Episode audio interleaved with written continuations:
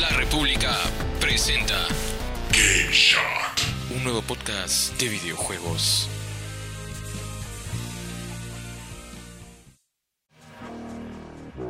Hola amigos, ¿qué tal? Bienvenidos a un nuevo episodio de Game Shot, el podcast de videojuegos de Diario de la República. Eh, volvimos después de tiempo.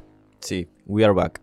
We are back. Eh, bueno, les saluda Benjamín Marcelo, miembro de la redacción de videojuegos aquí del diario y me acompaña también eh, José Santana, también del, del diario. ¿Cómo está José? ¿Cómo has estado? Hola Benjamín, sí, todo bien. Una semana, bueno, semana full. Hemos estado con muchas noticias, muchos lanzamientos, por así decirlo.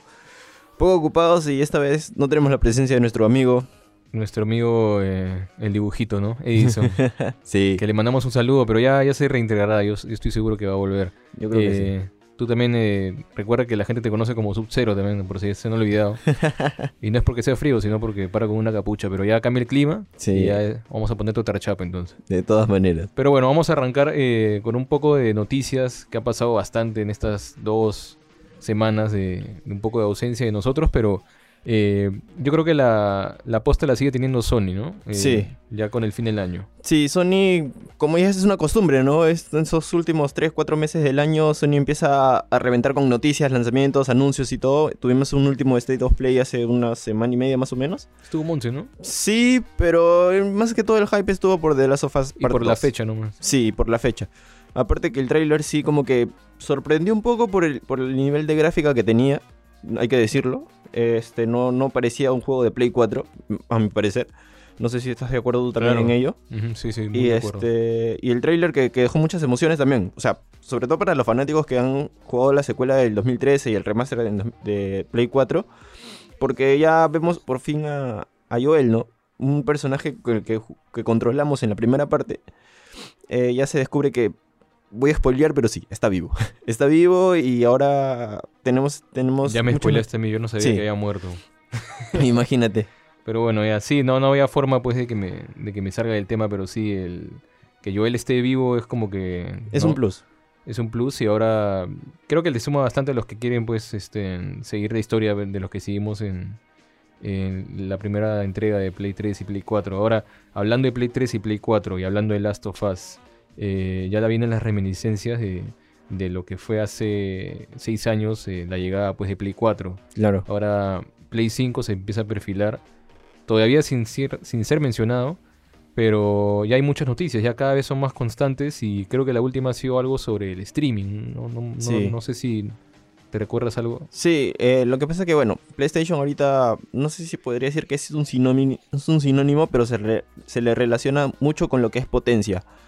Entonces, y tengo entendido, por lo que han dicho varios expertos en la materia, es que PlayStation también está apuntando a lo que es la conexión a Internet. O sea, quiere que completamente sea todo en la nube.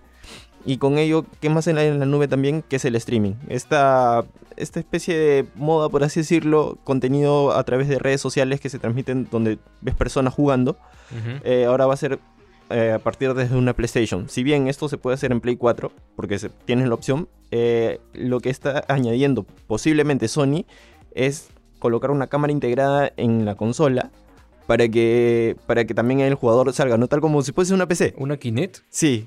Claro, no para jugar, pero que para hacer tu streaming, Exacto. tu, tu jugada con la comunidad. Sí. ¿Y cómo se ha revelado esto? Eh, bueno, eso se reveló una, en un portal internacional que se llama Gizmodo, Ajá, donde mencionan que también eso no reveló su fuente, claro. pero te- según leí y tengo entendido que la fuente es un trabaja en un estudio de videojuegos. Además reveló, ¿te acuerdas de esa patente que se, re- que se filtró hace en, en el mes de agosto? Ya. Que fue registrada en, en Brasil y que la renderizaron en 3D y todo. Ya que bueno. parecía muy natural, ¿no? Exacto, que parecía ya tal cual la consola. Eh, lo que dice este portal es que ellos ya tenían las fotografías de, esa, de ese kit de desarrollo desde el mes de junio, Ya. gracias a esta fuente. Ya, entonces esa misma fuente es quien ha revelado ahora este, que, que sí, que tenía integrada una cámara, pero este, no sería de muy buena calidad. Eh, a lo que quiero decir es que no, no tendría, no grabaría videos en 4K. Mm, Claro, está hecho para que te comuniques con la gente. Exacto, tal cual. O sea, es- claro, eso es lo que están apuntando ahora, que están enfocando la Play 5 y la experiencia de la nueva generación a, a la comunidad, a hacer streamings, a los creadores de contenido y más o menos que se quiere meter Sony. Ya, ya, ya ha estado met- metiéndose por ahí con varios temas. Sí, Pero claro, es el enfoque. Ahora, ya que entramos en el tema de las consolas y de la próxima generación de estas, eh, hay, hay que apuntar mucho que estamos en una incertidumbre un poquito especial, ¿no? Eh, ya son dos generaciones, creo yo, de las que no hay muy, muy- de las que no está muy claro cuál es el camino a tomar para las, las empresas, o al menos eso es lo que, lo que se percibe. sí. Eh, entonces, claro, salen las opciones. Hace menos de un año se reveló lo que es Stadia. Van a haber servicios por doquier. El- La industria del- de los juegos AAA y lo que está detrás de ellos está por cambiar demasiado. Y, Sí. Y va, a y, y va a ser muy importante lo que Sony y empresas como Microsoft y Nintendo inclusive Pueden que- hacer, ¿no? claro, que puedan, pu- puedan salir, pues, ¿no? Eh, con que salgan. eh, las tres que acabo de mencionar, las tres más importantes desde hace bastante tiempo ya, eh, están pues ya apostando demasiado por muchos cambios. Sí. Entonces, hablando del tema de streaming, hablando del tema del, de la búsqueda de alternativas, eh, también hubo una noticia sobre el PlayStation Now, que no nos percata mucho porque acá, como sabes, no está eh, todavía disponible el servicio, pero sí ha sido un poco, digamos, no sorpresivo, pero ya como que está calando un poquito en el interés de, lo- de los Sonyers, por decirlo. Sí, un, un servicio en realidad este, que, que apareció en España, si no me equivoco, primero. De ahí llega a Estados a parte de Norteamérica, Estados Unidos, Canadá y parte de Europa también. Claro. Eh, bueno, al inicio este, este servicio no andaba muy bien, que digamos. Eh, lo que te permite, primero, para empezar, lo que te permite hacer es poder jugar los juegos de PlayStation en tu. PC. Sea, imagínate jugando God of War, The Last of Us o cualquier otro juego exclusivo de PlayStation 4 o cualquier otro que tengas Claro. en tu PC. Es muy parecido a Proyecto Xcloud o a... Y a lo que están haciendo muchos, ¿no? Exacto, tal cual. Es como que también una... Es lo que te digo, es la búsqueda de la alternativa. Ahora que Sí. Sony se esté aventurando a, a- a- a un usuario como yo que, que usa la PC a dejarme jugar God of War en mi PC, Exacto. eh, es importante, pues es muy claro. Entonces, claro, la noticia sido que lo ha bajado de precio Sí. y ha lanzado sus mejores éxitos, dicen en Sí. muchas publicaciones. ¿Y ya, con qué me refiero con esto? Grand Theft Auto 5, que bueno, está en PC.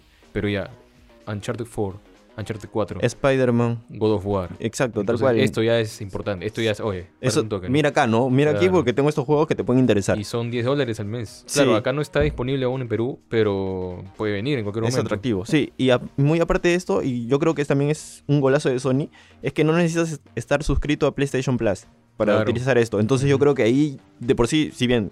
O sea, te ahorras bastante dinero, creo yo.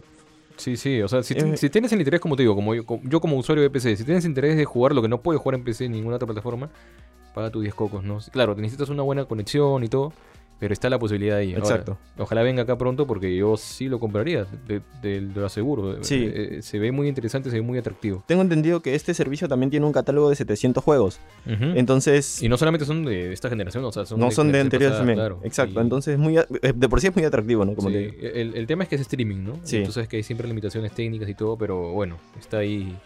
Y eh, claro, lo que nos indica esto es que está apuntándose por ahí. Exacto. Ahora ya, lejos de. Ya, separarnos un poco del tema de hablar de si es streaming o no, de si va a tener una cámara o no.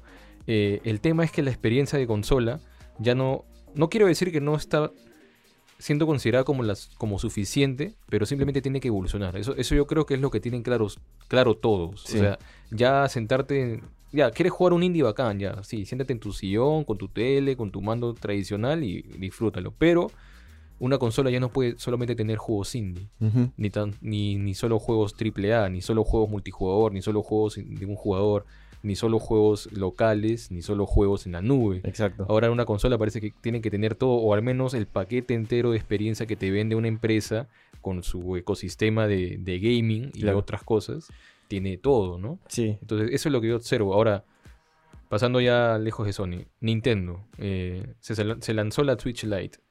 Eh, ¿Cómo ha calado? ¿Cómo ha caído? Yo no creo que del todo bien ni del todo mal. Ha sido discreto para mí. Sí, y discreto y de discreto, de discreto a mal, diría yo, porque incluso Claro. los dueños de Nintendo Switch Lite, eh, ¿te acuerdas este problema de los Joy-Cons Claro, con la Switch? sí. Ya, bueno, los dueños de. Switch Lite también se han unido a esta denuncia. Entonces es como que ya hay un problema, ¿no? Claro, o sea, el- a los primeros días eh, Exacto. lo desarmaron, ¿no? Sí, lo desarmaron y lo que te pedías era este, separar, sacar los Joy-Cons de la consola cuando no se puede hacer esto. Entonces, por sí, esto ya es, es mala comunicación. Eso es un error y te das cuenta Claro, que o Nintendo sea- no, no ha trabajado del todo en esta Nintendo Switch Lite, Sí, por así o sea, decirlo. Me imagino que es un tema de software, pues, por crear un software por una plataforma nueva, pero que supuestamente es igual a la otra. es- Exacto. Pero claro, no hubiera estado de más. ¿Por qué? Porque qué tal si hay un niño que lo, lo toma literal y lo trate de sacar y no, no creo que se pueda romper fácil, ¿no? Pero igual. No, obvio. Eh, pero el tema es que ni bien salió la Switch Lite, eh, al toque Sí. salieron algunos a desarmarla para ver cuál es la diferencia en hardware, ¿no? Sí. Y bueno, lo primero que encontraron es que no hay una salida, no hay un dispositivo necesario para que tenga un output de video. Entonces, ya o sea, hasta ahora nadie, no, no se puede, dicen, yo no sé. Hasta muchos- ahorita no se puede. Claro, yo no sé ahora. mucho de cosas técnicas, pero dicen, confirmado, no se puede sacar, no, no hay una salida de video de la consola para que tú la saques a otro lado, no se puede. Claro.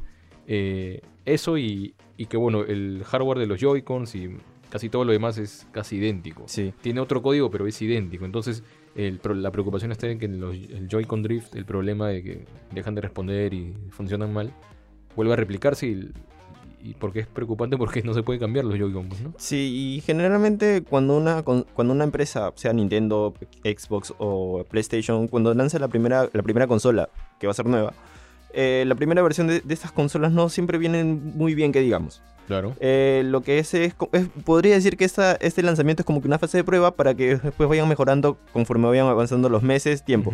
Esto parece que está sucediendo ya con Nintendo Switch Lite. ¿Por qué?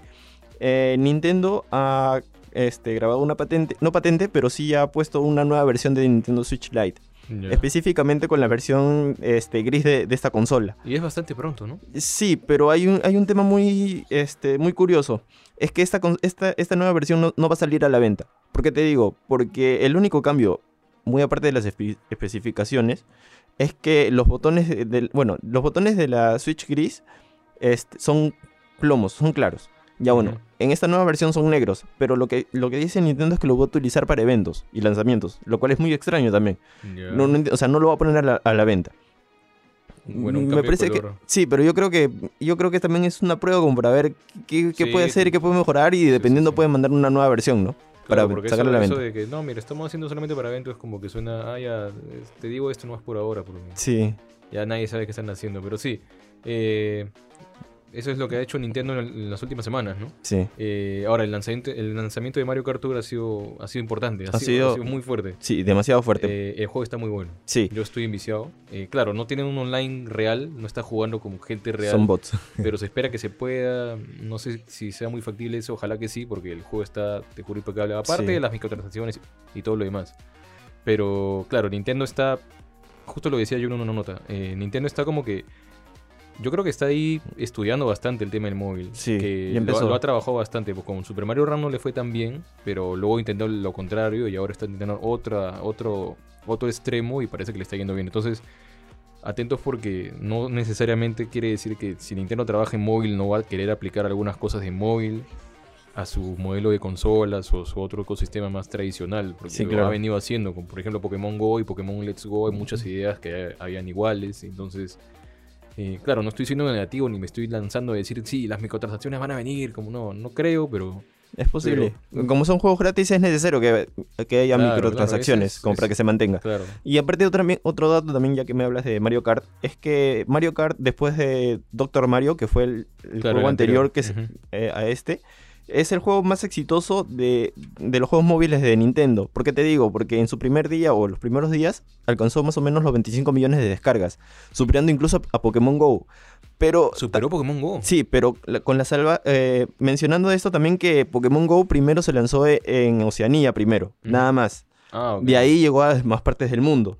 Así que, pero igual es un récord, ¿no? O sea, son 25 millones en los prim- las primeras Claro, 24, ve- ya- 48 horas de, del... Ha superado la base de usuarios activos de Mario Kart eh, 8 y Exacto. Deluxe del Nintendo Switch. Exacto. Claro que obviamente esto necesita una consola y todo, pero Sí, pero igual, o sea, yo creo que desde Doctor Mario, que no fue muy bien recibido, a Mario Kart, que bueno, también es, es una de las franquicias más reconocidas de Nintendo, por así decirlo, y más queridas. Yo creo que fue un, hay una evolución, ¿no? Claro. En, en cómo, cómo ver este, cómo ver los celulares como una plataforma de verdad para videojuegos. Sí, es interesante lo de Do- Doctor Mario porque digamos que Doctor Mario fue un poquito... Es un producto de Mario, pero es más de nicho, ¿no? Sí. O sea, fue bandera de... Claro, salió en NES también, pero es bandera de Game Boy. Sí, El claro. Doctor Mario es un juego portátil y...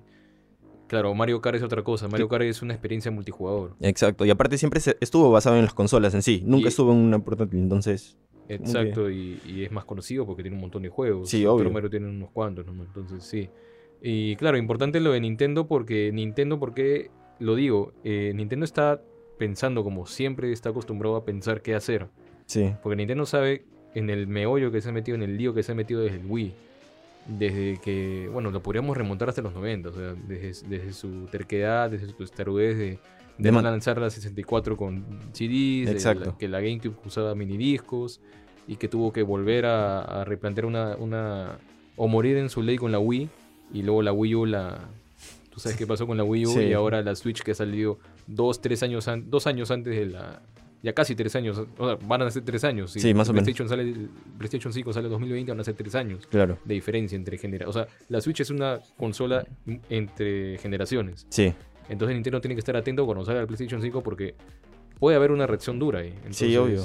¿Qué más sale, no? Porque, como tal como tú lo dices, Nintendo Switch y ahora Switch Lite ujú. es, es la transición entre, este, entre esta generación, ¿no? Y que, que ha calado bien, por ejemplo, Nintendo Switch ha calado muy bien porque es, es una de las consolas que puedes jugarla donde tú quieras, pero también puedes jugarla en tu casa. Y como que te da las dos experiencias, ¿no? Algo que Nintendo también a lo largo de estos años ha intentado transmitir con todas estas consolas, ¿no? Claro. Yo creo que la- es, es bastante similar a lo de la Wii. La Sí. Wii también salió así. eh, eh, era una, un hardware de generación anterior, o sea, de atrasados 6, 5 años, pero que te venía con el, un, un control de, mo- de movimiento barato, pero que funcionaba y claro, los juegos que fueron de buena calidad. Exacto. que incluso fueron mejores en Wii U ya, pero bueno, eso, esa es otra historia. Pero claro, te lo vendió así, como este paquete, ¿no? De mira, esta es la experiencia que Nintendo, por la que Nintendo apuesta y, y- y todo el mundo dijo, qué chévere, qué chévere. Ahora lo del Switch es, claro, juega en tu baño, juega en el bus, ¿no? Sí, tal cual. Eh, pero sí, Nintendo siempre está metido en este meollo. Siempre Sí. está metido en. Ahora, cuando salga el Play 5, salga el Xbox One o, o quien salga, ¿qué va a hacer Nintendo? Claro, ahorita no hay que pensar ya qué es la Switch, hay que pensar qué va a ser lo siguiente. Sí. O si va a ser una Wii U nuevo. Pero así está Nintendo y así ya nos tiene acostumbrados. Del lado de Microsoft. Uh, bueno, de Microsoft también, también parece que está yendo por la misma línea que PlayStation. Además de lo que es el- los juegos por streaming de Xbox Game Pass. Hizo un evento, ¿no? Creo Sí. del. Sí, lo hizo, pero no, como que nadie lo, lo, Nadie lo se enteró, solo Sí, nadie se enteró. Este evento estuvo basado en, en Xcloud, que Ya. es el, el servicio streaming de, de Xbox. Apar- Bien. muy aparte del Xbox Game Pass para PC y para consolas y todo eso. Lo que hace es que Qué confusión. Sí, es verdad, es mucha confusión, pero es muy... Prácticamente lo que hace este servicio es disfrutar de tus juegos de Xbox en tu celular, en tu PC, en donde tú quieras. Ujú. Ese es, es- ese es- es lo que te vende Xbox. Es muy similar a, a Stadia, junto con lo, lo de PlayStation Now, ¿no? Que, que ya están apuntando más o menos para competir con Stadia. Ahora Ya, bueno. esta ya sale ahorita, ¿eh? Sí, Stadia sale el otro mes más o menos. Entonces, este, bueno, presentó más que todo cómo iba a ser el, eh, el proyecto, proyecto xCloud o Project xCloud, que incluso ya te puedes registrar para la beta.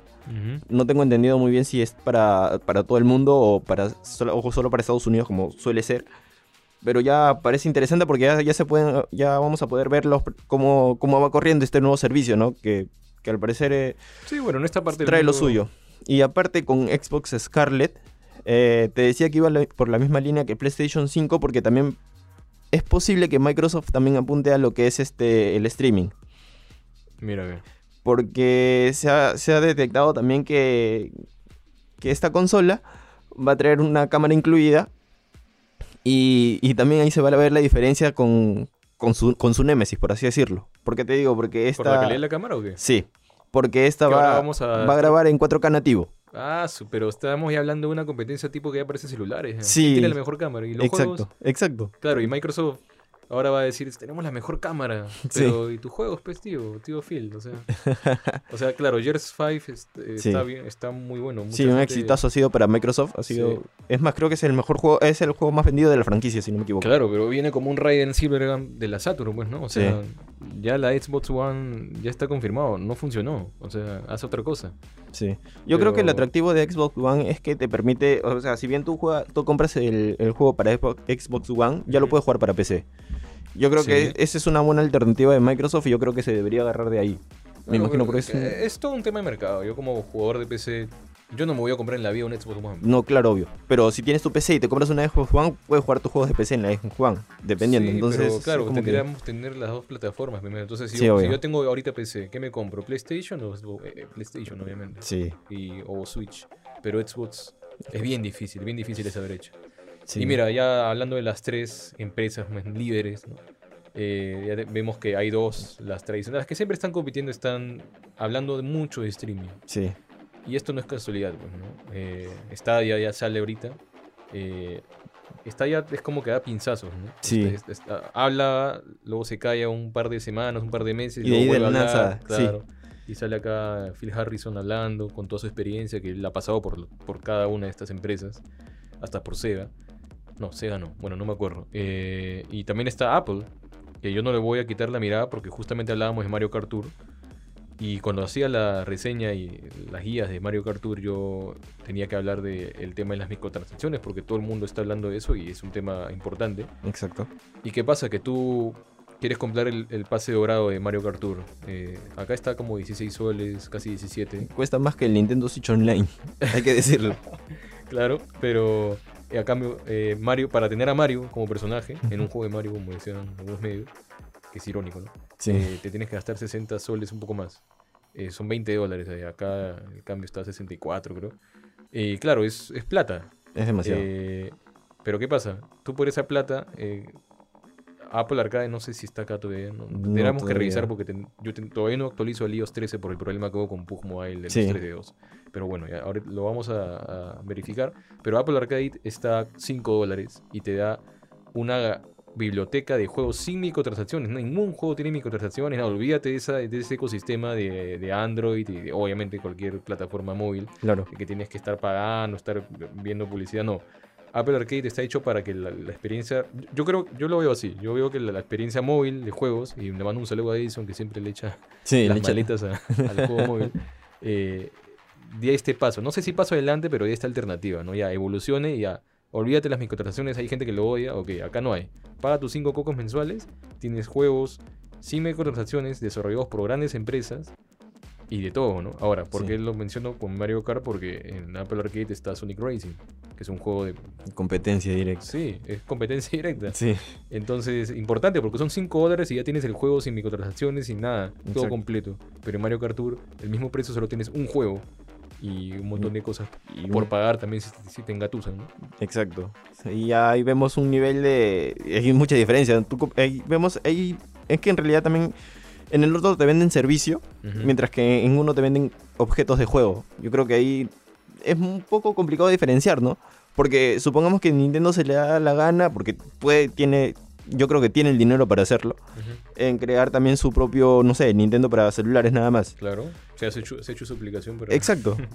para Entonces- comunicarse con online. Sí, entonces yo creo que diferenciarlos también no, pero sí es, es atractivo lo que está mostrando Apple, ¿no? Que, que ya em- empieza a apostar por, por los juegos. No, y te digo, jugar en un dispositivo Apple... Sí, es otra cosa. Es, es un sueño. Sí, es una experiencia muy buena porque los celulares son muy cómodos, Sí. eh, no, corren muy bien. Yo estoy con el iPhone 6 y Mario Kart Tour corre, pero, pero Sí. como los dioses. He sido testigo de ello. Es sí. buenísimo, sí. Y claro, entonces ya tenemos dos dianas, el streaming y ahora el móvil. Sí. Ahora volvemos a hablar de Sony y Microsoft, también están hablando de móvil. O sea, bueno, Sony ahora solamente PC, pero Microsoft te muestra un celular, igual que Stadia te muestra un celular jugando Years 5. Exacto. Eh, perdón, Microsoft y Stadia con algún otro título como Assassin's Creed, ¿no? Y pro- próximos títulos eh, AAA. Sí. Entonces ahí también está eh, la discusión en el móvil.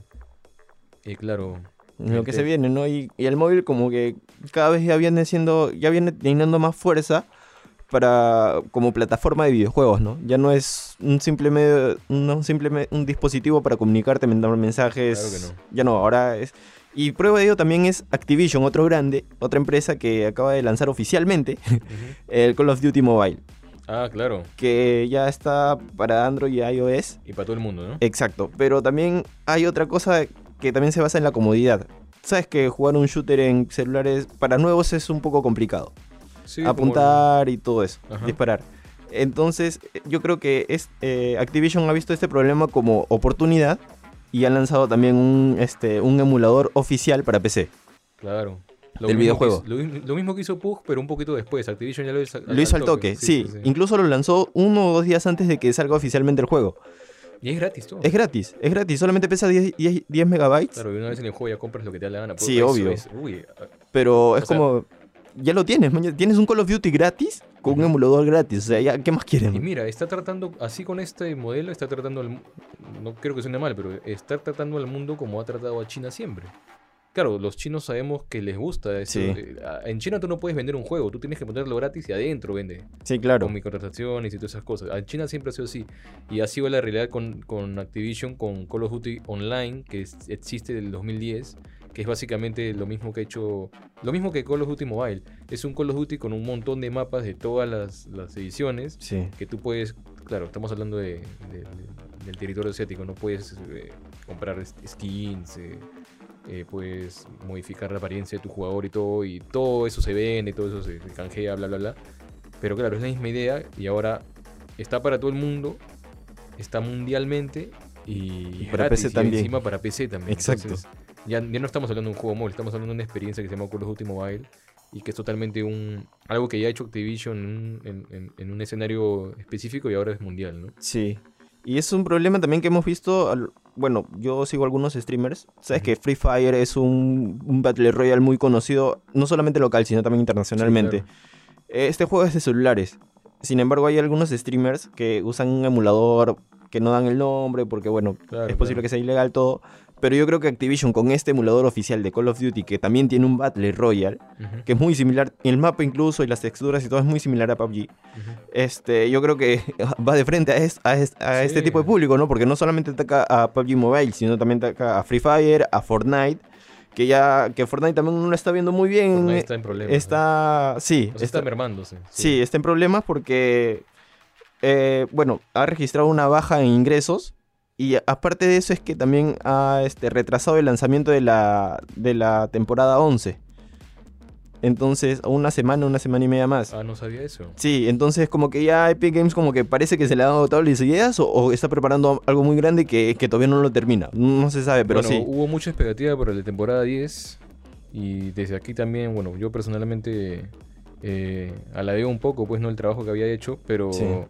Digamos que yo creo que en Fortnite, a Fortnite le está le está jugando en contra ya pues repetir lo mismo, que justamente parece que no es lo mismo, pero sí es lo mismo, o sea, es la, la misma el mismo trato de juegos como servicio ya, temporada nueva, desafíos, Eventos. un evento por acá, Sí. el día de Batman, etcétera, etcétera. Pero De ahí nada más. claro, sigue siendo una burbuja un Es poco, como ¿no? que, claro, es como que ya ha pasado de, de ser un videojuego como tal a ser una plataforma también para marketing. ¿Por qué te digo esto? Porque estos Sí. eventos son, no son eventos cualquiera, son eventos crossover. Sí. Eh, eventos, por ejemplo, la- en las primeras semanas de Fortnite de la temporada 10 hubo un evento crossover con Borderlands 3. ¿Por qué? Porque Borderlands 3 era, para PC era exclusivo desde Epic Games. Entonces empezaron a... a- para, para que Borderlands empiece a ganar un poco más de gente, para Claro. que eh, incluso regalaron un skin que era de, de un personaje de lo mismo de Borderlands. siempre. Exacto, Lo tal de cual. siempre. Después viene lo de Batman, entonces es como que ya muy repetitivo, incluso ya, sa- ya sabes que va a venir en Fortnite. Pero claro, el tema es que Fortnite se basa en los más jóvenes. Sí, Y el público más joven no es público fiel. O sea, es muy difícil el público. es, joven. es muy. No sé qué adjetivo usar que no suene muy eh, exagerado, pero los, los, los niños, los chivolos, juegan lo que está de moda. Exacto. Hasta lo que pueden jugar los niños de 11, 12 años, ya eso es lo que quieren jugar los de 8, 7, Sí. a veces, a veces no. Pero eso puede cambiar muy fácilmente. Ahora, lo vuelvo a relacionar con Minecraft. Minecraft también parece un juego de niños, pero es un juego de culto. Sí, Fortnite no es de culto. no. Porque Fortnite si tú es- metes marketing eh, excesivo a un juego, eso no es de culto. Yo creo que me van a odiar por lo que voy a decir, pero Fortnite se ha convertido casi en moda. Claro, Fortnite es moda. Entonces, aunque, aunque muchos dicen, digan que no, pero sí, Fortnite es moda. Pero es que estamos hablando de un juego que salió porque hubo una moda que se llamó PUBG. Exacto. Entonces, Que, que le dio la vuelta porque incluso incluyó skins, incluyó más, más cosas visuales, eh, que también no eran tan atractivas que digamos, pero sí eran muy curiosas y muy llamativas. No habíamos visto un juego con ese tipo de gráficos, en 3D, cuadros. Entonces, yo creo que de- de- desde ahí empezó Fortnite.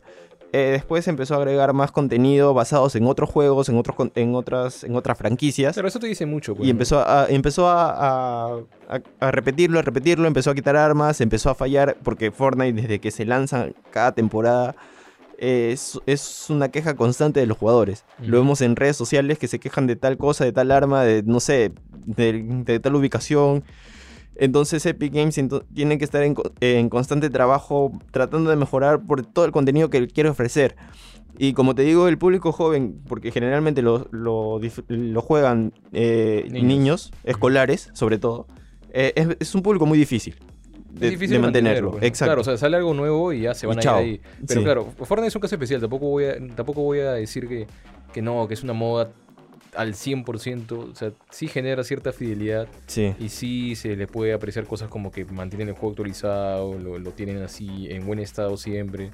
Eh, pero claro, eh, en la industria hay espacio para todo. Sí, obvio. Y si a veces va a sobrar mucho para Fortnite y va a venir alguien a empujarlo, va a pasar. O sea, no crean que han encontrado la fórmula de la No, huevo de oro, y, ¿no? y de esto tenemos prueba, y, y prueba reciente, porque incluso aquí entra Apex Legends. Apex Legends cuando fue lanzado sin nada de marketing, porque apareció todo como una filtración de Respawn, y después eh, en Twitch empezó una, una transmisión, una transmisión y empezaron a revelar las leyendas en mapa y empezaron a llamar la atención. O sea, Apex Legends eh, pisoteó a Fortnite, por así decirlo. Tal vez la, palabra ¿no? es fuerte, pero sí, eh, por varias semanas. Sí, pero bueno, ya sabemos qué pasó con Apex. Sí, después de Apex, que, que recién ha- ha- está, está estrenando la tercera temporada con un nuevo mapa y una nueva leyenda, y parece que también va a haber un evento de Halloween ahí y todo, pero ya. Y ahora que estamos en el campo de los Battle Royale, también hay, si tenemos que mencionar a Fortnite y Apex Legends, aunque no están jugado ahora, también tenemos que, que, que hablar sobre el padre, no sé si, de, del Battle PUBG. Royale actual, PUBG. ¿Qué fue con Este, PUBG ya tiene crossplay Ah, eh, claro. para Xbox y PlayStation 4. Esto se anunció en- incluso hace mucho, pero ya está activado. Lo acaba de activar, eh, pero tiene ciertas limitaciones. Es, lo que no puedes hacer es jugar en equipo con... Ponte que tú tengas PlayStation 4, juegas PUBG Ah, no puedes jugar con equipo con, con alguien de, de Xbox. No, Mm, pero sí puedes enfrentarte con ellos. El crossplay solamente es en- entre estas consolas. Y Tencent lo que ha dicho es que va... O bueno, PUBG Corp lo que ha dicho es este que va conforme vaya avanzando los días ya, incluso ya está trabajando en mejorar para que, que estos usuarios ya puedan hacer equipos y todo no y posiblemente más adelante se integre la PC no que, que- que es lo que más esperan los Bueno, fans va a ser de, de interesante PUBG ver eso. ¿no? sí va a ser muy interesante. cómo, cómo divide no y cómo lo trabaja este PUBG Corp este este, este bueno, crossplay no Yo creo que PUBG este, se ha quedado con sus mínimo 300.000 jugadores fieles. sí Es un juego divertido siempre y cuando eh, no, no lo juegues solamente, solamente a ese juego todo el día, ¿no? Yo- Claro. Yo, lo juego de vez en cuando, ya no lo juego como antes, obviamente. Pero sí, eh, digamos que yo creo que se va a mantener vigente como, digamos, un, un clásico, ¿no? No digamos Es- como un Half-Life, pero por ahí como un un Battle Royale como Team que Fortress 2, por algo así. exacto eso Sí. es como un juego al que siempre quieres volver Sí, eso, eso es, lo que, es lo que es cierto. Ahora, Fortnite también, pero Fortnite el problema que tiene es que no tiene jugadores demasiado viejos. Tiene, o sea, su, man- su gran grueso creo que son niños, entonces Sí. los niños lo jugarán de acá a 10 años por nostalgia, ¿no? Pero, sí obvio pero Eh, bueno, ya hablamos bastante de lo que es la, la industria actual. Hemos hablado de todas las empresas. Bien raro que hemos hablado de todas las Sí. empresas en un solo episodio, ¿no? Pero sí, e- e- era necesario por, por volver después de tanto tiempo. Eh, yo creo que arrancamos un toque con la, la sección de juegos recomendados. Vamos a recomendar dos nomás porque somos dos. ya Pero bueno, le damos nomás. sí go A ver, juegos recomendados. Mi- yo voy a empezar. ya Eh, mi primer juego recomendado, bueno, el único juego que voy a recomendar hoy va a ser. eh, vamos a ver. Estoy buscándolo acá. Dios mío Bueno, yo voy a recomendar el. Bueno, me acabo de recordar el juego de Dreamcast, que fue noticia hace un, un tiempo por el que cumplió pues no 20 años, el 999. Y el juego que voy a recomendar de Dreamcast es este en Jet Set Radio, que bueno, es básicamente un Tony Hawk pero caricaturizado, un poquito más este en arcade, típico de Sega, ¿no? Sí. Pero es, es genial porque, digamos que a mí me, me grafica claramente el, el- el nuevo... Cuando el 3D ya había llegado a la madurez de ya poder darle libertad al artista que está inmerso en el videojuego de, de pues no dar rienda suelta a su imaginación y con una buena jugabilidad. Es un juego bastante, es de culto también, hay comunidades enteras que lo alaban. Y es un juego interesante, yo creo, yo creo que es un juego que todo el mundo debería jugar porque es muy importante para entender este, lo que Sega marcó en sus, digamos, en esa década eh, de los 90, donde, donde, que fue obviamente la más importante de, su paso por la industria de las consolas. Pero yo creo que resume bastante lo que, el espíritu de Sega, ¿no? Eh, ya que nos ponemos nostálgicos por el Dreamcast. Entonces es un juego que es, juego rápido, ¿no? Puedes jugar un toque nomás, juegas la primera misión, la segunda misión y ya está. Y tienes una idea clara del juego. Eh, y claro, eh, es un juego que resume el, espíritu noventero que, digamos, murió un poco cuando se fue Sega de la industria y, bueno, Nintendo ya se había, ya se había ido por otro lado y salió Sony con todo esto. Entonces como que Sega dejó esa marca, ¿no? Entonces, si tienes interés más o menos de, ver cómo era la industria antes y ver qué se podía haber eh, hecho con otra empresa más que ojalá no se hubiera ido, eh, yo te recomiendo Jet Set Radio para Sega Dreamcast, que lo encuentras para, para en las tiendas de PlayStation y por ahí. Eh, o sea, está porteado para, para consolas este, actuales, como de PlayStation 3, PlayStation 4 seguro también. Ah, o sea, sí o sí Sí, sí, es se- conocido. lo puedes jugar. Lo puedes conseguir, lo puedes comprar, está en unos bueno. dólares, sí, sí. Ah, eso está, eso está genial porque hay juegos que, que por más que sean buenos es un poco muy, es un poco complicado conseguirlos, ¿no? Sí. Para consolas o PC actual, este es- Felizmente es ese no es el caso. Sí, sí. Acá no, sí lo puedes conseguir. Lo buscas y sale. Ya, bueno, yo me voy un poco para los animes. Voy a ir para el 2001 más o menos, Ya. eh, ya que me hablas del, del Dreamcast.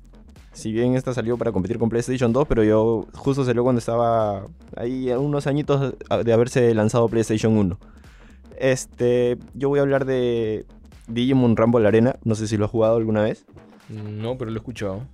Ya, este es un juego de peleas, tal cual, donde te controlas a, a Agumon, Gatomon y, to- y todos ellos. Todos los está con todos los personajes de, del- de la- de este anime muy conocido.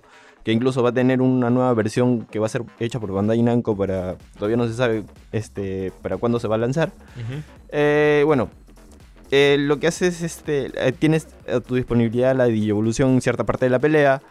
Mientras vas peleando van cayendo ítems como especie de cartas que te van dando un- cierta habilidad momentánea, obviamente. Eh, es muy interesante el juego, es muy divertido para que las peleas son muy intensas, aunque no parezcan, pero sí, es muy, es muy intenso. Eh, el juego fue lanzado para PlayStation 1, fue lanzado en el 2000 2001. Ah, ya, es la última ya. Sí, de los ultimitos, sí.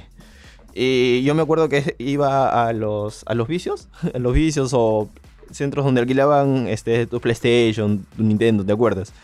Ya bueno, yo jugaba esto con mis patas, me, me divertía bastante, me parecía un juego muy chévere y yo, la verdad es que sí, quisiera recomendar este juego porque es para la gente que le gusta el anime, para la gente que quiere re- recordar un poco de Digimon, lo que fue cuando se pasaba por tele y todo eso, yo creo que es un juego que, que le va a recordar un parte de la infancia, ¿no? Pero es buen juego, ¿no? Sí, es un juego, O es solamente por nostalgia lo está No, no, no, no, no. Aparte de nostalgia y todo, es muy buen juego, se van a divertir. La diversión está asegurada Es- porque es es, de de pelea por turnos, me dices. No, no, es, es de pelea normal. de Claro, pelea. pero las cartas, esto que... No, eso, esas cartas caen random. Ah, ya. El que la Son- coge, la coge y ya está. Son Sí, como un plus así de... exacto. Para darle variedad. Sí. Así que el juego es muy interesante, es muy chévere. Tiene también tiene muy historia, si no me equivoco. Así que nada, les, les recomiendo que, que lo jueguen para, para que vean qué tan buen juego es. Ahí está, una joyita de PlayStation 1 que tiene millones de juegos desconocidos y que hasta Sí. ahora sigo descubriéndolos, ¿no? Siempre es bueno saber uno más. Así que esa fue nuestra sección con la que regresamos a los juegos recomendados y bueno, creo que para cerrar eh, yo quisiera recoger esta historia que, aca- que acaba de salir hace unas horas. Eh, hay un poseedor del prototipo de Sony PlayStation, de Nintendo PlayStation, Uy. el Nintendo PlayStation, obviamente, para los que no conocen, es lo que no llegó a ser de la alianza entre Nintendo PlayStation y Sony. Exacto. Que la idea era hacer, como había hecho Sega, un- con un Sega CD, para darle más vida al Sega Genesis. Estoy hablando de 1991, 90, 92. Sí. Eh, Nintendo recurrió a Sony para que también le desarrolle un, un prototipo de, de una consola de Nintendo, con la más actual en ese entonces, que era la Super Nintendo, para que pueda leer discos también, ¿no? Eh, y bueno, se aliaron por un segundo, luego se pelearon, ya sabemos qué pasó, que Nintendo fue a Fi- con Philips, a, sus espal- a las espaldas de Sony, lo presentó a Philips en el, en el CES de- del 91, creo. Y Sony pues este, se quedó puesto, eh, pensó que lo habían... se sintió traicionado, ¿no? Sí, obvio. Y claro, las relaciones entre Nintendo y Sony quedaron ahí. eh, a menos para este negocio. Eh, entonces, Sony llegó a fabricar este prototipo con el que había quedado con PlayStation, que se llama Nintendo PlayStation. Es un prototipo oficial que lo hizo Sony, que obviamente tiene una slot para poner cartuchos de, Super Nintendo y aparte un, un lector de discos y tiene unos botones circulares, como vendría a ser la, la Sony también. Hay unas fotos que son, bueno, eh, digamos, parece una, una fusión entre la- el modelo Sí. europeo y japonés de la Super Nintendo. y- Pero hay que decir que yo también he visto las fotos y me quedo impresionado porque eh, a pesar de que es un prototipo, el modelo está muy bueno. O sea, Sí, claro. Es muy atractivo bonito, visualmente. sí. Se nota que Sony le metió pues su, su diseño como líder electrodoméstico. Pues estas fotos, claro, Sí. se, se conocieron hace mucho, pero el tema ahora es que el, el dueño de uno de estos prototipos, bueno, es un prototipo realmente, es solamente uno. Hay, Sí. hay- hay que tomarlo por ahí, porque eso va a influir mucho en el precio. Eh, Terry Di- Diebold, o Diebold, eh, acaba de anunciar que lo va a poner a, a venta, lo va a subastar. Dios mío. Entonces, no se sabe nada de cuánto, con qué precio empezarán, pero bueno. Va a ser un dineral, eso lo puedo asegurar. Mucha gente se lo va a querer llevar y, y claro, es un pedazo de la historia, era un pedazo de la historia que te demuestra cuántas cosas han pasado, cuántas empresas han, han ido y venido. Y curioso porque justamente empezamos el programa con, con un repaso de cómo está la, la situación en la actualidad. Sí. Ahora Sony, Nintendo, y Microsoft, y Google, y Apple. Y antes también era así, ¿eh? Mira, y justamente con esto del Sony, Nintendo, PlayStation recordamos pues tanto del, de que también hubo otras, otras compañías como All-Star, como Philips, como la misma Apple con el Pippin antes que vuelva Steve Jobs. Iban y venían y bueno, a menos eso no ha cambiado. Pero sí, bonito recordar el, el tema de Nintendo y Sony y cómo acabó. Bueno, no bonito para ellos, pero Sí. bonito para nosotros. Porque Sí, obvio, porque es parte de la historia y gracias a esta ruptura, por así decirlo, que ha sido abrupta, eh, es lo que tenemos ahora, ¿no? Claro. A Esto, gracias a esto, es- a esto ha llegado la industria, a tener una gran diversidad de consolas, de, de juegos. Hay mucha historia en Sí, en- hay en demasiada la historia. Y esta es una, es una parte importante de, de aquella. Entonces vamos a.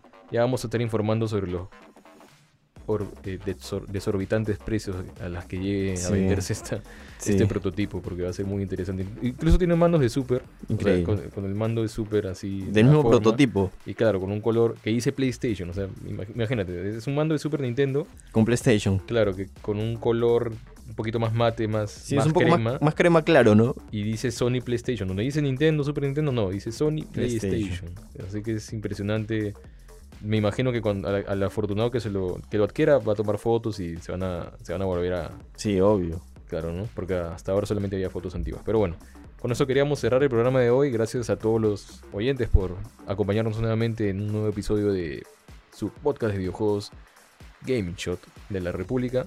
Eh, recuerden que pueden seguirnos en la web, en larepublica.p slash videojuegos.